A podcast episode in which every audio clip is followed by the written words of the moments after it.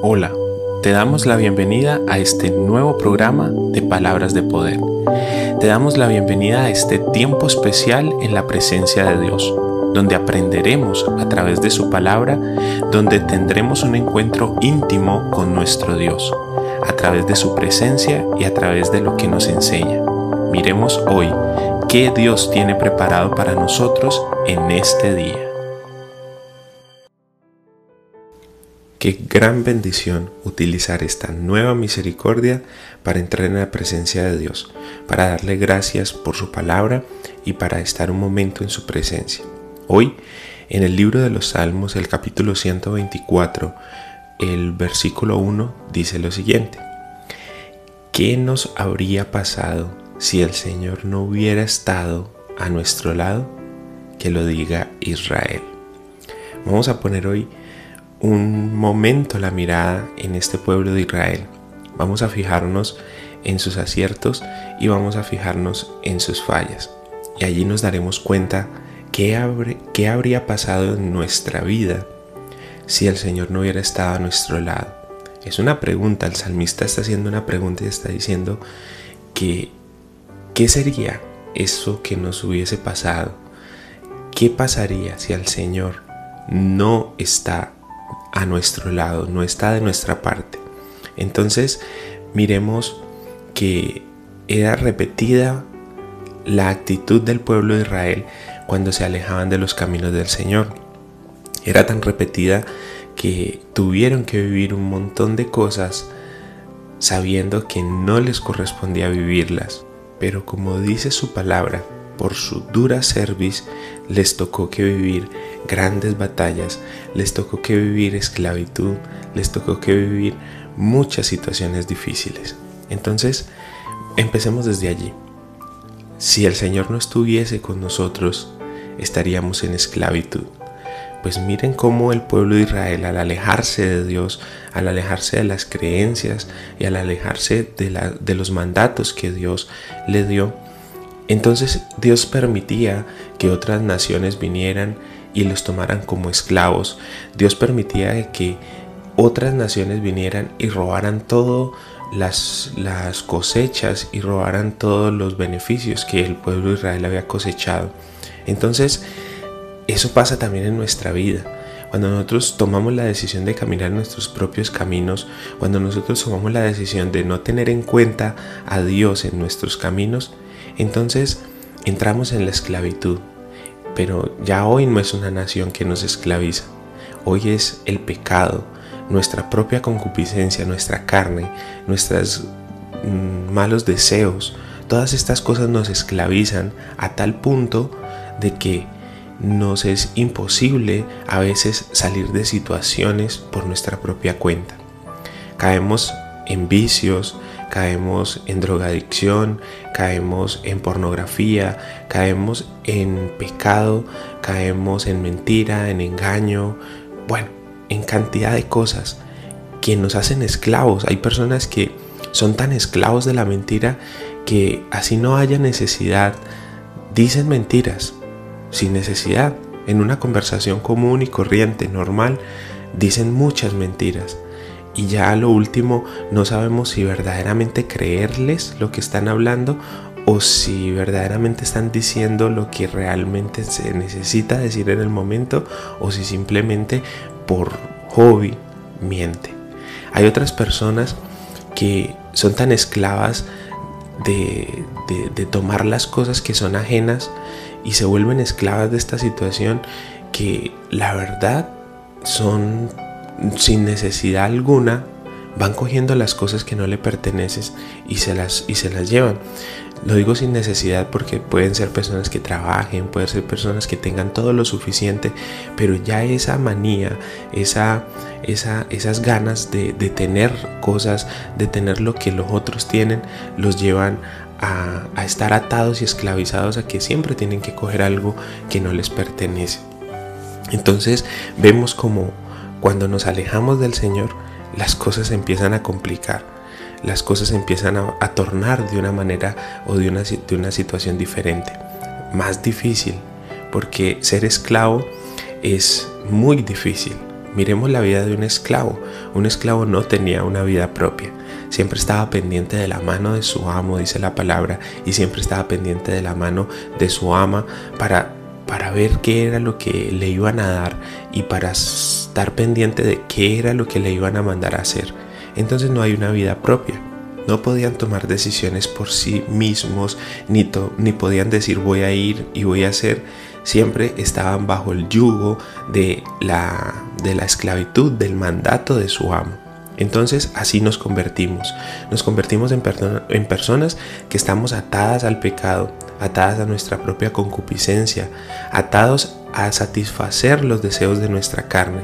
Entonces, cuando no tenemos a Dios a nuestro lado o de nuestra parte, como dice la palabra, hay que preguntarle a Israel, que tuvo que vivir la esclavitud durante muchos años, porque no iba conforme a las enseñanzas y porque Dios no estaba de su parte. Pero cuando Dios estaba de parte de Israel, ganaba las batallas, no entraban en esclavitud, sino que antes eran liberados de la esclavitud. ¿Y qué hablar de las batallas? Esas batallas que cuando el pueblo de Israel estaba con Dios, cuando Dios estaba con el pueblo de Israel, cuando su corazón estaba inclinado a adorar al Dios de Israel, a su Dios, a su, a su poderoso y fuerte victorioso, esas batallas las ganaban, esas batallas eran del pueblo de Israel. Pero cuando no, perdían las batallas, perdían las cosechas, perdían contra los filisteos, perdían en contra de cualquier nación que se levantaba a contender contra ellos vemos que Dios permite que queden todos estos registros en la palabra de Dios y decimos, pero ¿por qué tiene que quedar este tipo de cosas en la palabra? Que el pueblo de Israel era esclavo, que el pueblo de Israel tenía que pelear batallas a filo de espada, que el pueblo de Israel tenía que pasar por situaciones tan difíciles. ¿Por qué eso? ¿Por qué Dios permitía ese tipo de cosas? ¿Por qué?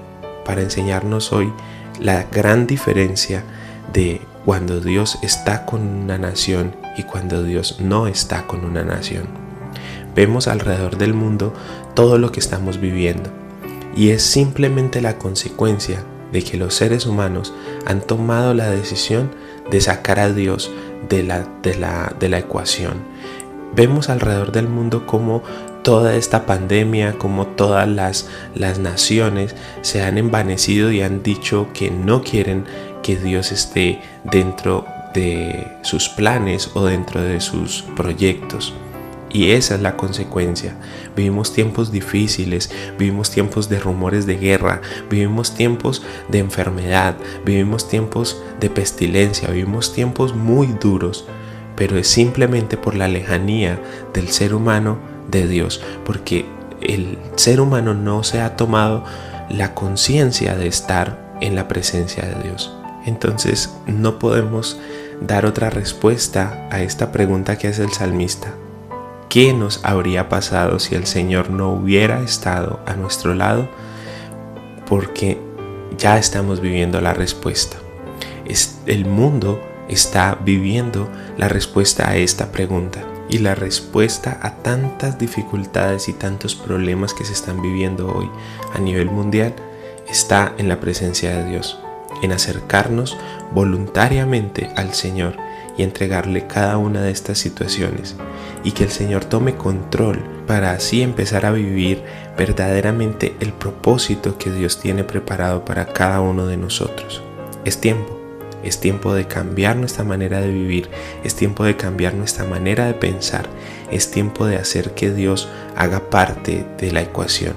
Si le preguntamos a Israel qué pasaría si Dios no está de nuestra parte, Israel nos contestaría exactamente lo mismo. Tienen que acercarse a Dios, cumplir sus mandatos y hacer que la palabra de Dios sea su estandarte y hacer que Dios sea el primero y no tener más adoración por otras cosas ni por otros dioses, porque cada vez que el pueblo de Israel cometía pecado de idolatría, de adorar otros dioses, se iba en pos de su carnalidad, en pos de su pecado, Dios se alejaba. Pero no les mandaba dificultad, no les mandaba problemas, no les mandaba guerras o enfermedad, no. Simplemente se alejaba y ya esa maldad estaba pendiente ya esa maldad estaba dispuesta a atacarlos, porque lo que mantiene las cosas malas alejadas de nuestra vida, lo que mantiene esas cosas que no están dentro de nuestro propósito, alejadas de nuestra vida, es la presencia de Dios. Porque dice la palabra de Dios que donde está Dios hay sanidad, que donde está la presencia de Dios hay libertad. Entonces, si la presencia de Dios está en nuestra vida, si Dios está por nosotros, ¿quién podrá estar en nuestra contra? Pero si Dios no está con nosotros, hay muchas cosas que pueden estar en nuestra contra. No porque Dios no las envíe como castigo, sino porque al no tener la presencia de Dios, esas cosas tienen libre entrada a, nuestra vida. La enfermedad, la escasez, eh, la ruina, todo este tipo de cosas malas nos alcanzan porque nos alejamos de la presencia de Dios, porque Dios no está de nuestra parte. ¿Y cómo Dios no puede hacer o cómo Dios no puede cambiar? Sí lo puede hacer, solamente acerquémonos a la presencia, acerquémonos a sus estatutos y cumplamos su palabra. Y Él hará por nosotros grandes cosas y veremos su mano de poder moviéndose a nuestro favor. Pero solamente tenemos que hacer una cosa sencilla, es acercarnos a Dios y acercarnos a su palabra y poner su palabra por obra. Y así empezaremos a transformar nuestra vida, empezaremos a cambiar nuestras situaciones, porque dice la palabra que para los que aman al Señor, todas las cosas nos ayudan para bien. Ahí se cumple esa palabra. Aunque estemos pasando dificultad, aunque estemos pasando por problema o enfermedad, si Dios está con nosotros, eso nos llevará a ser bendecidos de una manera sobrenatural. Entonces, acerquémonos a Dios, no dejemos que las circunstancias nos ganen o nos superen por simplemente no tomar la decisión de acercarnos a la presencia y de aceptar sus estatutos, preceptos y mandatos. Caminemos en la palabra y oremos. Señor, en esta mañana declaramos que somos hombres y mujeres que anhelan acercarse a tu presencia, que anhelan estar cerca de tu gran amor, que anhelan estar cerca de tus estatutos, mandatos y preceptos. Queremos cumplir tu palabra, queremos poner por obra tu palabra, para que en nuestra vida se vea un cambio, para que nuestra vida sea transformada y mutada a nuevas, a nuevas alturas. Queremos estar en tu presencia porque sabemos que es el lugar más seguro porque sabemos que allí, aunque estemos pasando por valle de sombra de muerte, no temerá nuestro corazón, porque estaremos confiados en ti, en tus promesas y en tu mano poderosa. Dice tu palabra que aunque pasáramos por fuego, no nos quemaremos, y por agua no nos ahogaremos, porque tú estarás con nosotros, porque tú nos darás la victoria lo creemos y confiamos en tu palabra, lo creemos y confiamos en tu gran e infinito amor. Haz por nosotros grandes cosas, te lo pedimos, Señor, porque voluntariamente hemos venido a tu presencia a decirte que entregamos nuestra vida, que nos despojamos de todo lo que somos para que seas tú el que gobierne nuestro corazón. Eres tú, Señor, nuestro estandarte y eres tú, Señor, nuestra esperanza.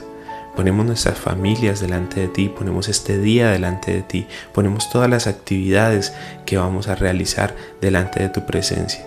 Y así como dice tu palabra, bendice, Señor, por favor, la obra de nuestras manos. Te lo pedimos en el nombre poderoso de Jesús. Amén y amén.